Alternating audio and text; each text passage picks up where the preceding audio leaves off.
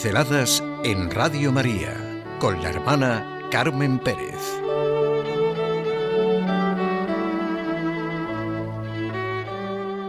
Tradición y progreso en nuestra vida de fe. La palabra tradición deriva del verbo latino tradere, entregar. Es precioso el significado de la palabra entregar. Se usa en un sentido activo, vivo, para designar el hecho de la transmisión histórica de doctrinas, instituciones. También, pero derivado de este mismo dinamismo, en sentido pasivo son los usos, costumbres, las mismas doctrinas o instituciones que han sido transmitidas. La tradición es un hecho humano universal, está ligado a nuestro ser más íntimo, sí, a la sociabilidad, a la historicidad, a la educabilidad, por supuesto, a la religiosidad. Desde esta perspectiva amplia, la tradición puede ser definida como el transmitirse del acervo cultural de un pueblo, de una civilización, en virtud del cual el pasado revierte sobre el presente vivificándolo y siendo continuado por él.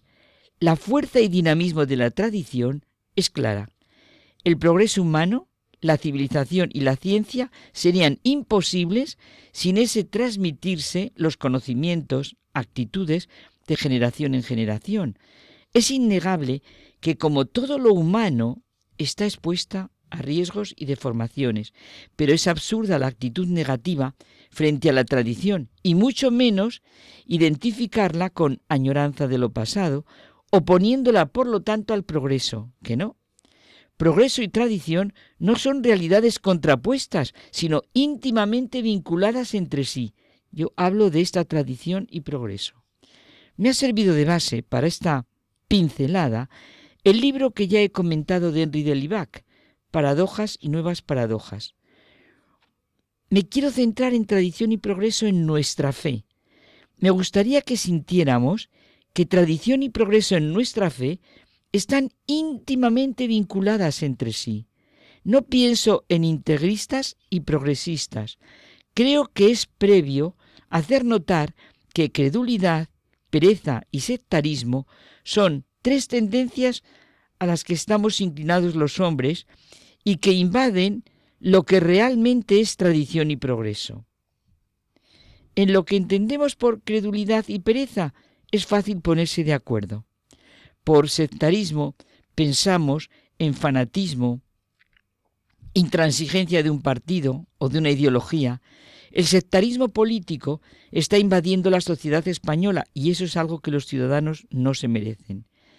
Credulidad, pereza, sectarismo, tres tendencias a las que a menudo se canoniza con grandes y nobles palabras y que hacen daño tanto a la tradición como al progreso.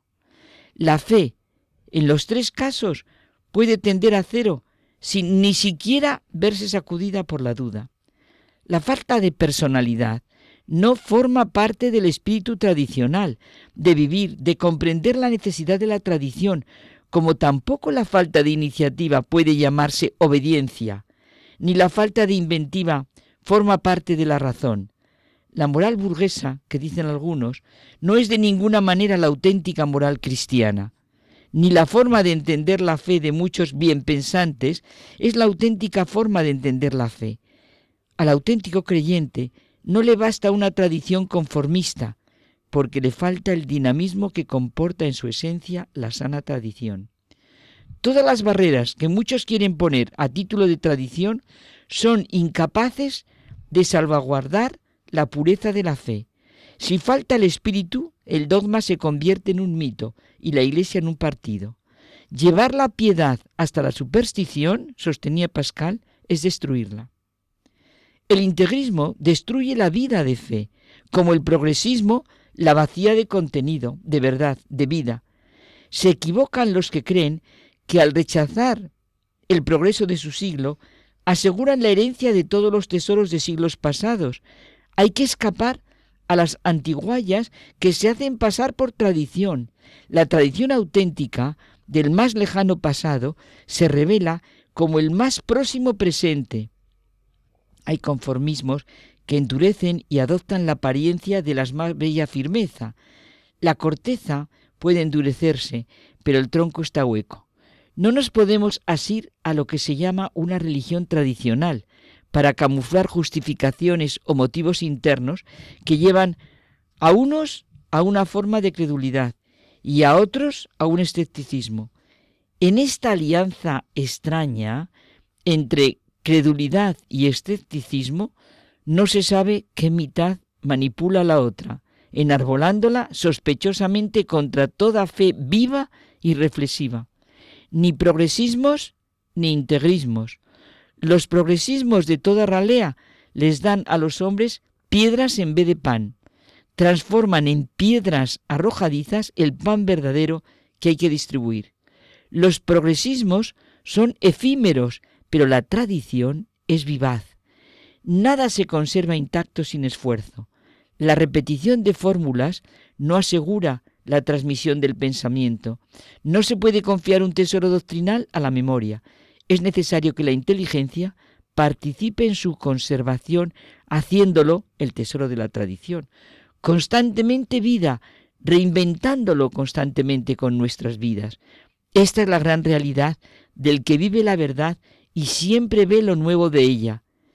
Para que el río de la tradición llegue hasta nosotros, hay que dragar constantemente su lecho. No hay progreso sin tradición, ni auténtica tradición que no sirva al progreso. Tradición y progreso no se oponen, sino que se complementan. Se contraponen equivocadamente, como nos han dicho repetidas veces Benedicto XVI y el Papa Francisco. Los conceptos se integran. La tradición, como decíamos, es una realidad viva. Incluye, por tanto, en sí misma el principio del desarrollo, del progreso. Esto es progreso y tradición en nuestra vida de fe.